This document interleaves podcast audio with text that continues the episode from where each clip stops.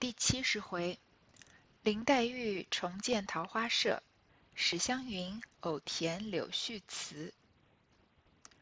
话说贾琏自在梨香院半宿七日夜，天天僧道不断做佛事。贾母唤了他去，吩咐不许送往家庙中。贾琏无法，只得又和石觉说了，就在尤三姐之上点了一个穴，破土埋葬。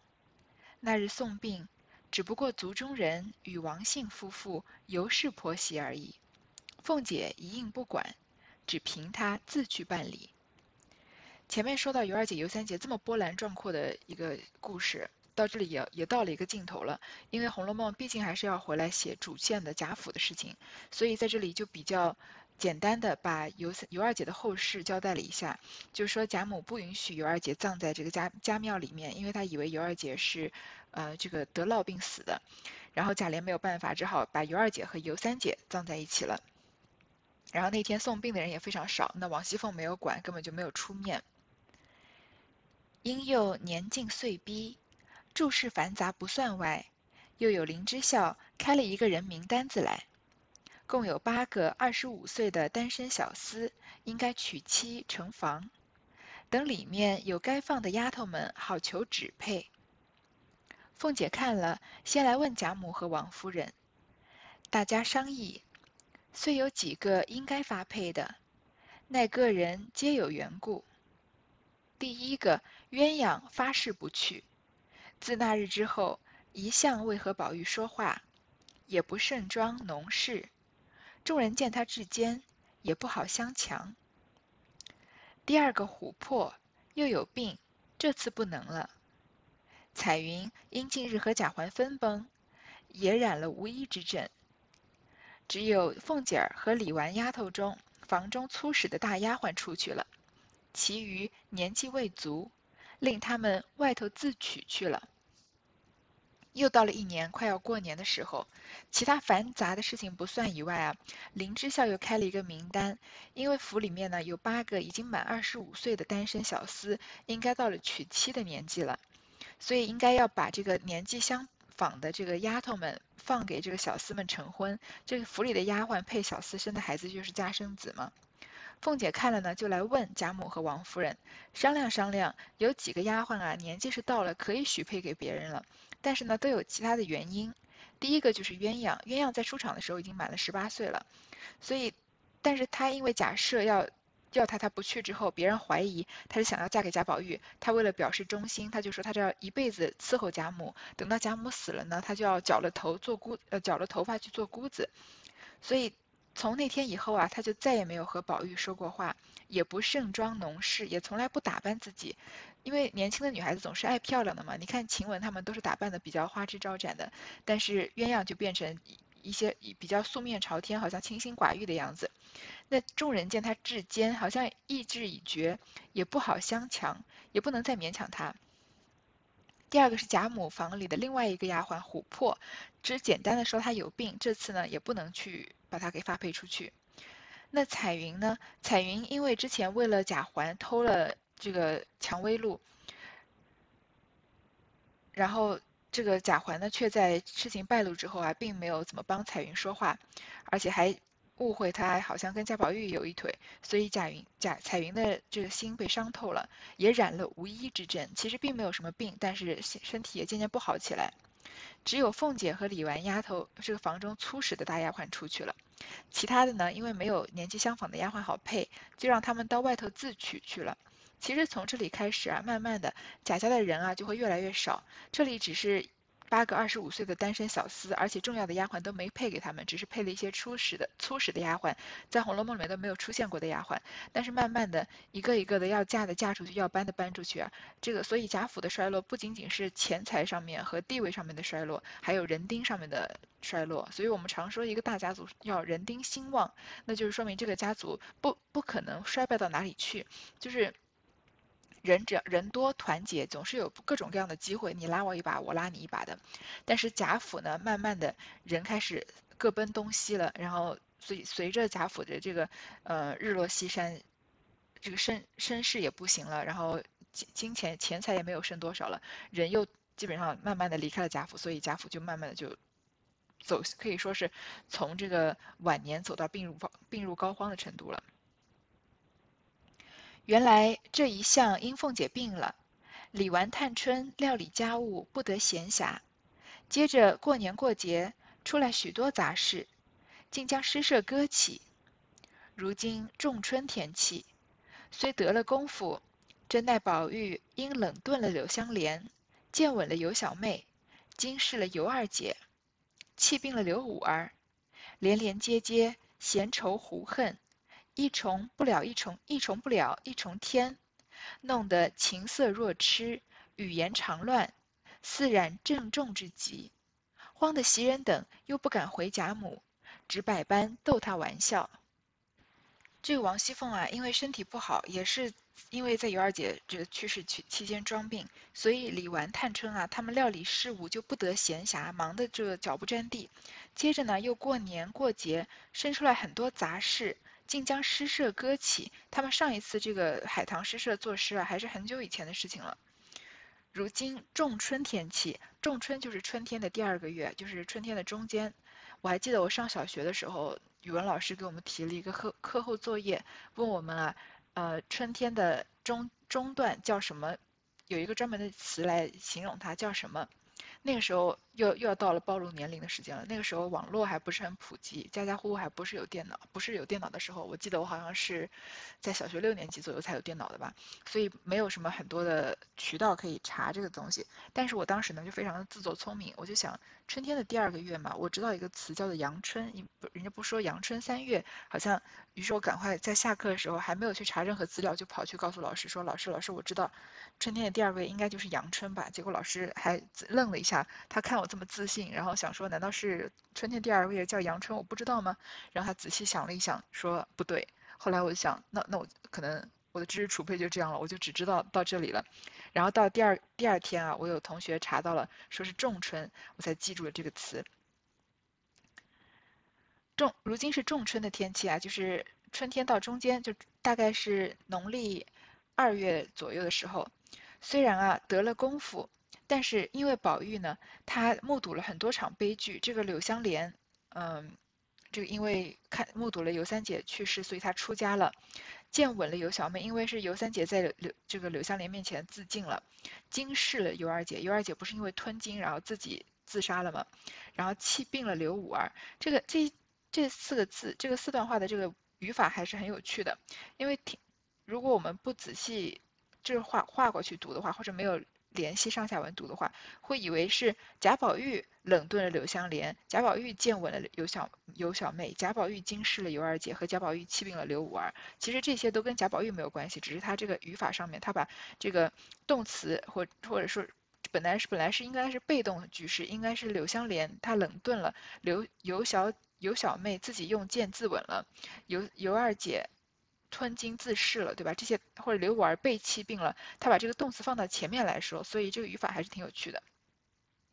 总之，贾宝玉目睹了这一系列的悲剧啊，闲愁胡恨，一重不了一重天。前面的悲剧还没消化完，后面的悲剧又发生了，所以啊，他弄得情色若痴，语言常乱。因为贾宝玉是一个纠结在情欲里面的人，嗯，所以他因为这对这些东西对他打击都比较大，在他的心里留的时间也比较久。似染了郑重之疾，好像心里面就有一些呃郑重，就是这个郑就是正住的镇，左边一个竖心旁，右边一个正常的正，然后这个重是一个竖心旁，一个中间的中，就是有一点忧思成疾的样子，而且好像心头堵了一块大石头放不下来，慌的袭人他们呢又不敢回贾母，因为这个病呢也不是说能表面上医治好的病，因为是心病嘛，他们只能百般的逗他笑。这日清晨方醒。只听外间房内节节呱呱笑声不断，袭人因笑说：“你快出去解救，晴雯和麝月两个人按住方官，在那儿搁着呢。”宝玉听了，忙披上灰鼠袄子出来一瞧，只见他三人被褥尚未叠起，大衣也未穿，那晴雯只穿葱绿杭绸小袄，红小衣红睡鞋，披着头发。骑在方官身上，麝月是红绫抹胸，披着一身旧衣，在那里抓方官的乐枝泪枝，方官却仰在炕上，穿着撒花紧身儿、红绿红裤绿袜，两脚乱蹬，笑得喘不过气来。宝玉忙上前笑说：“两个大的欺负一个小的，等我助力。”说着也上床来搁着晴雯。晴雯触痒，笑得忙丢下方官，和宝玉对抓。方官趁势又将晴雯按倒，向他斜下抓动。袭人笑说：“仔细冻着了，看他四人裹在一处，倒好笑。”这一天啊，早晨才刚刚醒来，贾宝玉就听到外面的房间里面有笑声，然后晴雯呢，呃，袭人就过来笑着跟他说：“你快去解救吧，这个晴雯和麝月啊，他们按住方官在那里搁着他呢，在那挠方官痒痒。”原来这是一大清早啊，三个女孩子刚醒过来，可能然后说说一些话，开一些什么玩笑，就开始玩这个，就开始有这个挠痒的游戏开始了。这也是难得的，在经过了很沉重的几章之后，我们很难得的看到一幅比较轻松的画面。那贾宝玉也是因为目睹了这一桩一桩的悲剧，已经染好像染上了郑重之疾。但是早上看到他喜欢的这些鲜艳明媚的女孩子，你看她们就是年轻的外放的性格，穿的衣服也是红红绿绿的，然后在早上刚醒来的时候互相之间挠痒痒，这就是宝玉最喜欢的画面。这对于宝玉来说就是在天堂一般的画面，所以给了贾宝玉，也给我们这些读者啊一个暂时的一个喘息或者缓冲吧。宝玉听了呢，就披上他的灰鼠袄子出来一瞧。看到他们三个人啊，因为刚起床，连被子都还没有叠，大衣也没有穿，因为毕竟还是早春的这个春，刚刚春天开始到中段的时候还是很冷的，但是衣服也没有，大衣也没穿，只穿了这个贴身的衣裤。睡这个晴雯啊，穿的是葱绿杭绸小袄，红小衣，红睡鞋，头发呢披着，这是绝对不能出去见人的，只有在贾宝玉的房里才会让主人看到这样的装扮。这毕竟是刚醒嘛，然后骑在方官身上。那麝月呢？她穿的更就随便了，她穿的是红绫抹胸，然后穿着一身旧衣，她就抓着方官的四肢，不让方官动，然后晴雯就骑在那儿，骑在方官身上，这个搁着他。那方官呢？他仰在炕上，穿着撒花紧身儿，红裤绿袜，他们身上的衣服基本上都是红衣服配红色配绿色，很鲜艳很明亮。他的这个红色配绿色啊。不像前面说到的，尤三姐说她一股这个葱绿的抹胸，配上这个大红的肚兜之类的，这个颜色配起来，然后再配上她那个雪白的谱子，好像，嗯。从那个时候曹雪芹的写法来看，就是一种非常性感、非常撩人的这种风情。而这里的女孩子们，她们虽然穿的也很简单，也是家居日常的衣服，没有穿在外面见客的衣服，所以穿的很随便，应该也是有一些皮肤裸露在外的。不是穿着这个红绫的抹胸，再随便披着旧衣嘛？然后身上的衣服也是红色和绿色，但是在这个场景写起来呢，就不让人有一种没有任何的邪念，就觉得好像是年轻的。女孩子们在互相这个调笑，在打闹的样子，好像非常的天真无邪。然后他方官啊，被搁着的两脚乱蹬，笑得就喘不过气来。宝玉就赶快上前笑着说啊：“你们两个大的欺负一个小的，因为晴雯和麝月都是贾这个贾宝玉身边的大丫鬟，方官是后来这个戏班子解散了之后才进贾宝玉房里的，年纪也比较小。说等我助力。说着呢，他也上床来，就搁着晴雯。”晴雯呢，因为被这个挠到痒痒了，就赶快丢下方官，又和宝玉对抓。方官趁势啊，又将晴雯按倒，又向他斜下抓动。但是袭人作为一个大家长一样的人，在旁边呢，说：“你们仔细冻着了。”但是看他们四个人裹在一起啊，因为被子还没叠嘛，都裹在被子里面，倒也觉得好笑。忽有李纨打发碧月来说：“昨晚上奶奶在这里，把块手帕子忘了，不知可在这里。”小燕说：“有，我在地下拾了起来，不知是哪一位的，才洗了出来晾着，还未干呢。”碧月见他四人乱滚，因笑道：“倒是这里热闹，大清早起就结结呱呱的玩到一处。”宝玉笑道：“你们那里人也不少，怎么不玩？”碧月道：“我们奶奶不玩。”把两个姨娘和秦姑娘也居住了，如今秦姑娘又跟了老太太前头去了，更寂寞了。两个姨娘今年过了，到明年冬天都去了，又更寂寞呢。你瞧宝姑娘那里，出去了一个香菱，就冷清了多少？把个云姑娘落了单。这个时候啊，李纨打发她的丫鬟叫碧月的来说啊，昨天晚上奶奶把个手帕子忘在这了，不知道是不是在是不是在这里。小燕说，就是前面比较重要戏份的春燕，很长时间没有出来了，说有，我在地下拾了起来，是掉地了，不知道是谁的，才洗出来晾着，还没干呢。然后碧月啊，看到他们四个人在乱滚在玩，就笑着说啊，你们这里倒是很热闹，一大清早就嘻嘻哈哈的，大家一起在玩闹。宝玉就说：“你们那里人也不少呀，怎么不玩？”李纨那里人是很多的，因为很长时间没有出来了。但是李纨她身边有两个侄女，是这个李文和李琦，是她这个哥哥嫂嫂的孩子吧。然后这个薛宝琴也，嗯，本来是住在李纨那儿的，后来又住到这个老太太那儿去了，因为贾母喜欢她嘛。碧月就说啊，我们奶奶不玩，因为李纨是受这个大家闺秀的教育长大的。所以不太会，很少有这种天真浪漫的时刻。虽然他偶尔也会表现出自己不拘一格的性格，就会让大家不要拘泥于小节或者过于守规矩。但是他大多数时候是不会像贾宝玉这样释放自己的真性情的。所以李纨作为主人，作为稻香村的稻香村的主人，他不玩，就把两个姨娘和秦姑娘也居住了。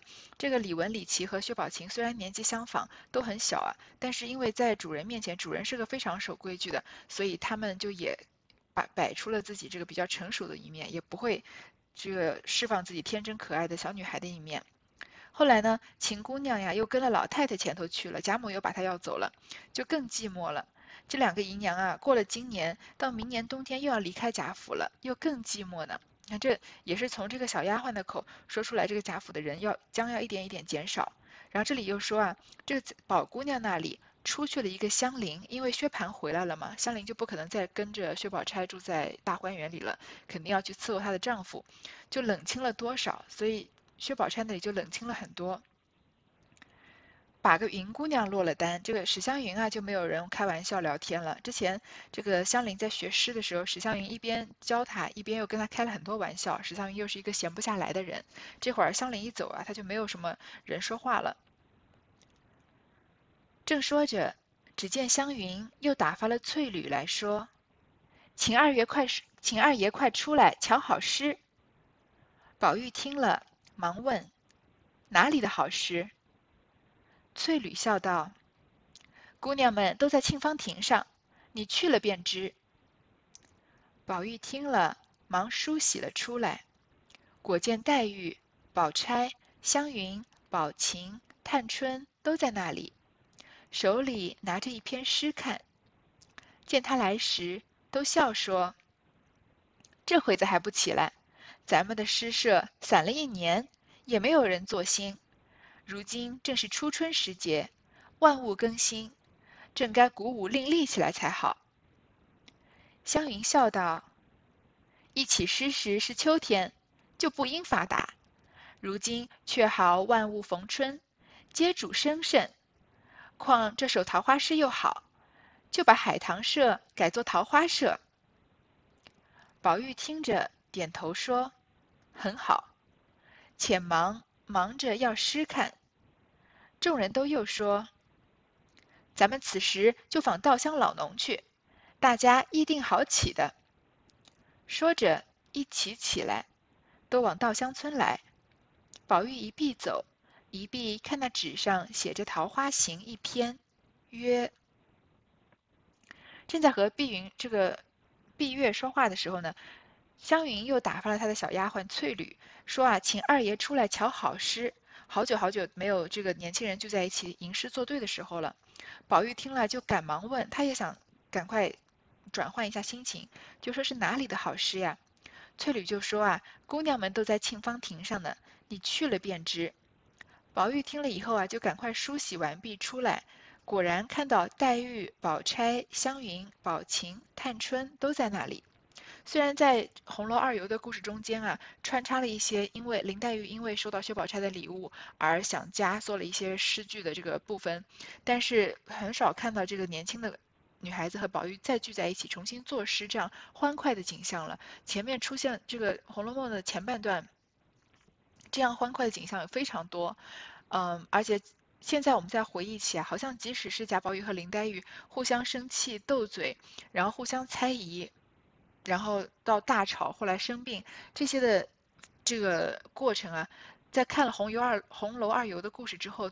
甚甚至觉得那些情节都是很美好的了，就是两小无猜的一部分。所以这个时候他们再重新起诗社啊，忽然之间对我们读者来说就感觉非常的珍贵。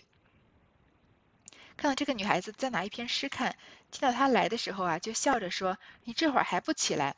咱们的诗社啊，散了一年，一年都没有重新起诗，也没有人做新，也没有人再重新把它给振兴起来。现在正好啊，是初春时节。”万物更新，一年之计在于春嘛，一切的事情好像都在春天要刚刚发芽，刚刚起头，所有事情都在都在更新。那我们把诗社也重新立起来才好。湘云呢就笑着说：“湘云，湘云这个女孩子古灵精怪的，所以常常会想想到一些别人想不到的角度。她就说啊，我们那个时候一起起诗社的时候是秋天，还记得吗？因为秋天海棠开的盛，所以他们先做了海棠诗。”所以说，秋天往冬天转啊，就万物就是要开始寂寥起来，本来就不应该发达，但是现在不一样了，正好万物逢春，皆主生盛，正好一切啊都在往好的方向发展，而且这首桃花诗又写得这么好，我们就把桃花社、海棠社啊改做桃花社吧。宝玉听着呢，就说很好，大家就说啊，他们要一起去访稻香老农去，因为之前起的那个诗社呢，就是李纨，呃，在。他不怎么参加作诗，但是他主他是算是主办方承办的，所以这次诗社要重新建起来啊，他们要继续去找继续去找李纨，然后呢就一起往稻香村稻香村来。贾宝玉呢就一边往稻香村走，一边啊来看他手上的这篇桃花诗。桃花帘外东风软，桃花帘内晨妆懒，人与桃。帘外桃花帘内人，人与桃花隔不远。东风有意接帘拢，花欲窥人帘不卷。桃花帘外开人旧，帘中人比桃花瘦。花解怜人花也愁，隔帘消息风吹透。风透香帘花满庭，庭前春色倍伤情。闲台院落门空掩。斜日阑干人自平，凭栏人向东风气。倩裙偷傍桃花丽，桃花桃叶乱纷纷，花绽新红叶凝碧。雾裹烟峰一万株，烘楼照壁红模糊。天机烧破鸳鸯锦，春酣欲醒移山枕。侍女金盆净水来。香泉饮蘸胭脂冷，胭脂鲜艳荷香泪，花之颜色人之泪。若将人泪比桃花，泪自长流花自媚。泪眼观花泪亦干，泪干春尽花憔悴。憔悴花遮憔悴人，花飞人倦忆黄昏。一声杜宇春归尽，寂寞帘拢。空月痕。这首写桃花的诗啊，虽然桃花是春天的花，所以很多关于桃花的诗都是比较活泼欢快或者咏春的。当然也有一些呃以桃花诗来写这个感情的流逝的诗。那这首诗明显就是属于后者，它的基调是很伤悲的。所以读到只是略略把诗读一读啊，我们大概就能猜得出这个诗是谁写的。我们来仔细解读一下这首诗啊。桃花帘外东风软，桃花帘内晨妆懒。其实这个桃花帘啊，并不是说帘上帘子上面有桃花的这个呃图案，而是一种倒装，是说桃花帘外东风软是帘外桃花东风软的倒装，桃花帘内晨妆懒是帘内桃花晨妆懒的倒装。他把这个桃花用在前面啊，就好像有压，首先他压了一个头韵，而且这个桃花指不指代不同的东西。就是说呢，竹帘这个，我我们前面说过吧，这个古人写诗特别喜欢讲到帘、卷帘啊、门帘啊，啊什么一帘幽梦啊这样子。这个帘子外的桃花，就是帘，就是这个遮门窗的这个用具嘛。帘子外的桃花，在春风习徐徐吹来的这个春风拂面之下，非常的轻软，非常的柔和。那帘内的桃花是谁呢？就是指这个写这首诗的人自己。我们也基本上能看得出来，就是林黛玉写的了，因为她的这个愁绪。好，我我们先不多说，就说这个指代林黛玉自己吧，是说。这个桃帘内的这个桃花，也就是诗人啊，因为伤春而没有情绪起来梳妆打扮。帘外桃花帘内人，人与桃花隔不远。人和桃花啊相隔的不远，好像没有什么很远的距离。这首这句很难很很好理解。东风有意接帘拢，花欲窥人帘不卷。就说春风啊，好像故意要揭开这个帘笼的一角，要把这个帘子稍微掀开一点，让让人偷窥一下。花欲窥人帘不卷，所以帘外的桃花啊，想要偷偷的看一看帘内的人，但是这个帘子呢，它不愿意卷起来，就不愿意被风吹开，所以看不清楚。读到这里，我基本上“帘”这个字已经不太认识了，就是出现了太多次。桃花帘外开人旧，帘中人比桃花瘦。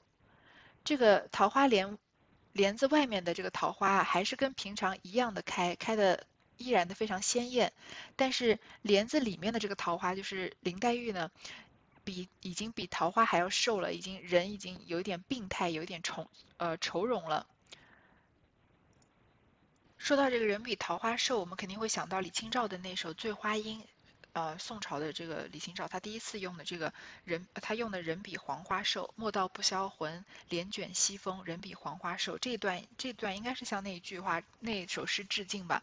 当然，人比黄花瘦也不是李清照的首创，从魏晋时期就就有人来用人比黄花瘦这段这句话来比喻这个人的憔悴了。好，花解怜人花也愁，隔帘消息风吹透，就是花如果能。懂得人情世故的话，他也能同情人的话，他也会发愁的。因为呢，这个隔帘消息风吹透，因为帘外的这个消息啊，通过这个春风传递到帘内了。因为肯定不是什么好的消息。风透帘，风透香帘花满庭，庭前春色倍伤情。就是说啊，看到庭前的春色，让人觉得非常的伤感。这个风透过这个。窗帘啊，把这个花让人看得到庭院里面种满了花，但是看到庭前的春色呢，反而使人更加的难过，更加的伤心，并没有鼓舞人心的作用。闲胎院落门空掩，斜日栏杆人自平。就说院子里面啊长满了荒凉的青苔，然后人呢就倚靠着这个栏杆，自己默默的发呆。凭栏人向东风泣。倩裙偷傍桃花丽，说穿我这个诗人啊，穿着红裙，悄悄地倚着这个桃桃树在站着。桃花桃叶乱纷纷，花绽新红叶凝碧。就说春风啊，吹的这个桃花桃桃叶啊分散，这个四处了。然后花儿刚红呢，叶子啊已经成了碧绿色了。雾裹烟峰一万株，烘楼照壁红模糊。就是桃花这个千树万树的盛开啊，看上去这个世界好像就是被裹在一片红色的烟雾里面一样。火红的桃花的颜色啊，反映到这个楼阁和墙壁上，把这个楼房和墙壁啊衬托的十分的美丽。天机烧破鸳鸯锦，春酣欲醒移山枕。这个天机烧破鸳鸯锦这句话非常的美，而且非常的有想象力啊，所以也能感受到林黛玉的文采是非常的高超的。这个天机啊，就是说这个天上织女用的织布机；这个鸳鸯锦呢，就是鸳鸯图案的这个丝织物。就说啊，是是这个是不是天上的织女啊？她用天机在织云锦，但是用这个。因为这个桃花呢，这个红色红的太艳了，就好像火一样，把织女烧的织的这个红色的云锦给烧破了，就落在地面了一样。这个，呃，把这个有形的东西啊比成一个虚无的东西，而且用这个鸳鸯，这里说到鸳鸯锦，好像是跟这鸳鸯一般是跟爱情、跟喜事有一些关系的，是跟诗人的一些情绪有关系。春酣欲醒移山枕，就是春天的时候，因为春困嘛，会常常睡得很久一些，然后想要醒呢，但是又动用动了一下自己的红色珊瑚枕，就是又不想起来，想要要多睡一会儿。侍女金盆净水来，香泉饮蘸胭脂冷。侍女啊，拿着这个铜盆，让她让这个让我来洗手洗脸。然后我的手啊，隐没在这个有香味的泉水中，觉得有一些冷，因为是这个泉水啊，在就经过这个桃花的地方，然后染上了桃染上了桃花的香气，所以我的手浸在这个泉水里面，觉得有一些冷。胭脂鲜艳荷香泪，花之颜色人之泪。胭脂这个脸上。这个说的胭脂，并不是说胭脂涂在脸上的胭脂而已，而是说涂了胭脂的脸。我的脸色因为涂了胭脂这么鲜艳，应该用什么来比呢？就用花的颜色，呃，就像花的红颜色，但是呢，又像愁的发愁人的血泪。就说我的眼睛，我的脸色啊，就像。这个桃花一样红润，但是我又像这个人的泪，我的眼泪又像胭脂一样红，流出的好像是血泪，就是哭到最后眼眼泪已经流干了，已经开始流血了。这里这里的这个诗人的伤心啊，就从一开始的一点一点的积累啊，说这个呃花解怜人花也愁，隔帘消息风吹透啊，到这里已经到了这个一个悲伤的一个爆发，就变成花之颜色人之泪了。若将人类比桃花。泪自长流，花自媚。如果要把人的愁人的血泪啊和花来比的话，这个发愁的人啊，他的泪水总是在流的，然后桃花呢总是明媚的，就是好像我的眼泪就好像桃花那么一样，就是我的眼泪流不尽，桃花呢也是一直总是一直明媚的，这样有一种这个非常非常反差的这样的一个对比。若将人类比桃花啊，讲过了。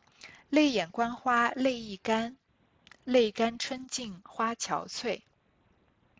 如果我用这个有流着眼泪的眼睛啊，看着桃花，然后我的泪水流干了以后呢，春色也会消逝，花儿呢也会随之枯萎的，就是这个春天也会过去，我的眼泪也会流干。你看这里。泪眼观花，泪易干，眼泪流干的时候是什么时候？就是林黛玉要死的时候，因为林黛玉这辈子是来还眼泪的。我们还记得她之前说过，觉得好像最近哭也哭不出来，好像眼泪流干了一样。别人还笑她说眼泪哪有流干的呢？她这里就又说了一次泪眼观花，泪易干。同时，我们也从这个。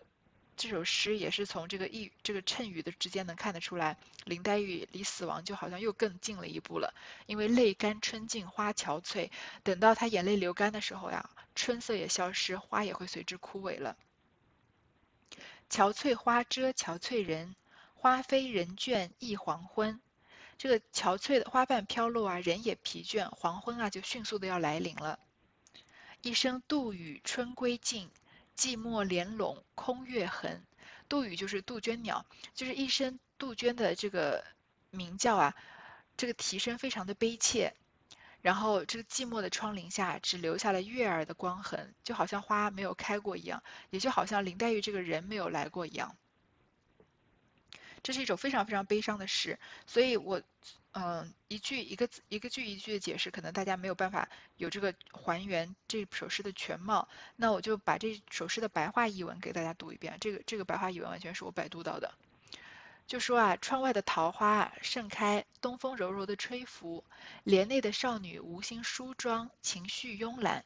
帘外的桃花和帘内的人呢，人和桃花相隔的并不遥远。春风有意要揭起窗帘。桃花想要看看佳人，但是帘子呢却不肯卷起。桃花依旧在帘外盛开，帘里的人儿却比桃花还要清瘦。花儿如果懂得怜爱佳人的话，它也会忧愁。风儿把他们互相怜惜的心思透过帘子传递。春风穿过了斑竹做的帘子，桃花开满了庭院。庭前的明媚春光，只是让人倍增伤感。青苔长满了院子，门几虚掩。落日下，一个人独自靠在栏边。凭栏的人儿在东风里暗暗哭泣，穿着红色的纱裙，悄悄地站到桃花旁边。桃花桃叶相互交杂，乱纷纷的，花儿吐出了猩红，叶儿翠绿如碧。成千上万的桃树如同被裹在一层红色的烟雾里，如火如荼的桃花映红了楼台，照红了墙壁，模糊一片。织女的织机上烧破了鸳鸯锦被，掉落在地。春梦正酣，要移走了珊瑚枕才能醒来。侍女用金盆送了水进来，面容的倒影站在清冷的泉水中。胭脂的颜色这么鲜艳，有什么能和它相比呢？只有那桃花的颜色和人的眼泪。如果将人泪和桃花相比的话，泪水任它长流，桃花仍然妩媚。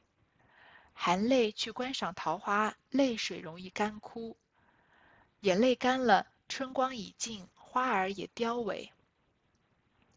凋谢的桃花遮掩着面容憔悴的人，桃花飞去，人也疲倦，天色已黄昏。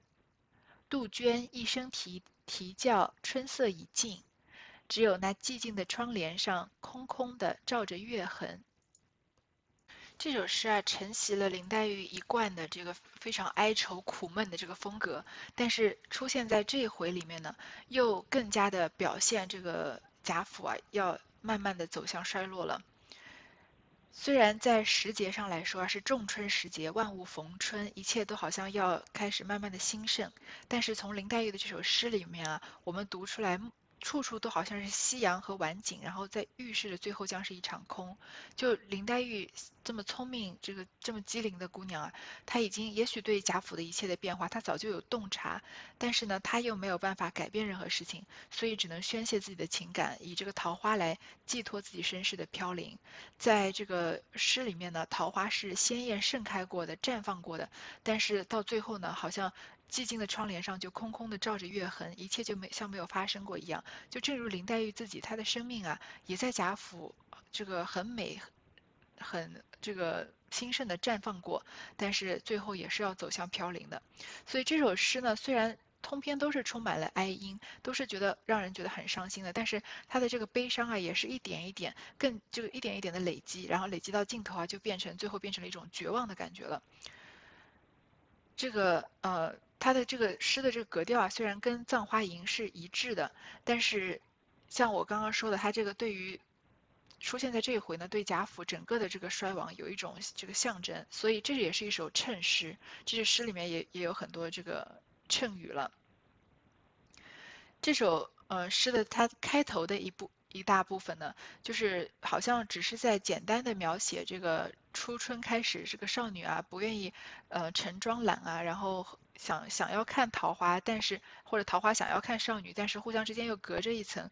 这里可以理解为，在刚开始贾宝玉和林黛玉感情之间相互试探的那个时期，就明明人与桃花隔不远，明明两个人的心是靠在一起的，但是呢，却没有办法这个真正的这个心意相通。这个嗯，有好像一直有什么东西在阻碍他们，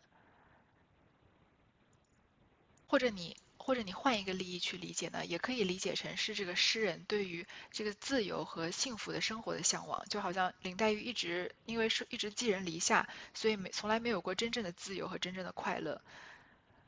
然后到诗的中段呢，我们可以看到这个孤独感就越来越强烈。这个帘内的人啊，在桃花盛开、春色的这个烘托下，但是他看到的呢，只是触景伤情和这个夕阳西下的时候，这个人，影。这个凭着靠着栏杆，一个人独自这个伫立在桃花中的一个剪影吧，体现了这个诗人或者这个看花的人的一种这个巨大的孤独感和伤悲。即使面前花开的这么繁盛、这么茂盛啊，但是他的人也是精神恍惚，是在泪眼之中在看桃花的。然后呢，在诗的最后啊，诗人好像和桃花达到了某种意义上的水乳交融，好像融为一体了，就是。他在他在向桃花寻求慰藉，他想希望这个这个情感得到一种解脱，然后于是他就拿自己的眼泪啊来比桃花，然后他用这个有香气的泉水啊在洗自己的手，真真切切的感觉到了这个胭脂的这有以胭脂的香味和冷，然后他也因为桃花流出了这个泣血的泪，好像作者的命运和桃花的命运就结合在一起了。但是我们说这个红颜薄命，桃花命也是薄的，人和桃花都好像没有很好的命运，所以最后啊，泪自长流花自媚。虽然花在眼前还是非常明媚动人的，但春天过去呢，眼泪流干了，花也憔悴了。所以最后一切就是人去楼空，花也谢了，空余一抹，空余了一抹月痕。这是一个就是非常悲伤、绝望、这个凄楚的这样的一个情境。所以这个结尾呢，也可以说是隐喻了黛玉要在眼泪流干，然后人也香消玉殒，和贾家也是走向这个彻底的衰败了。好，这一段就读到这儿。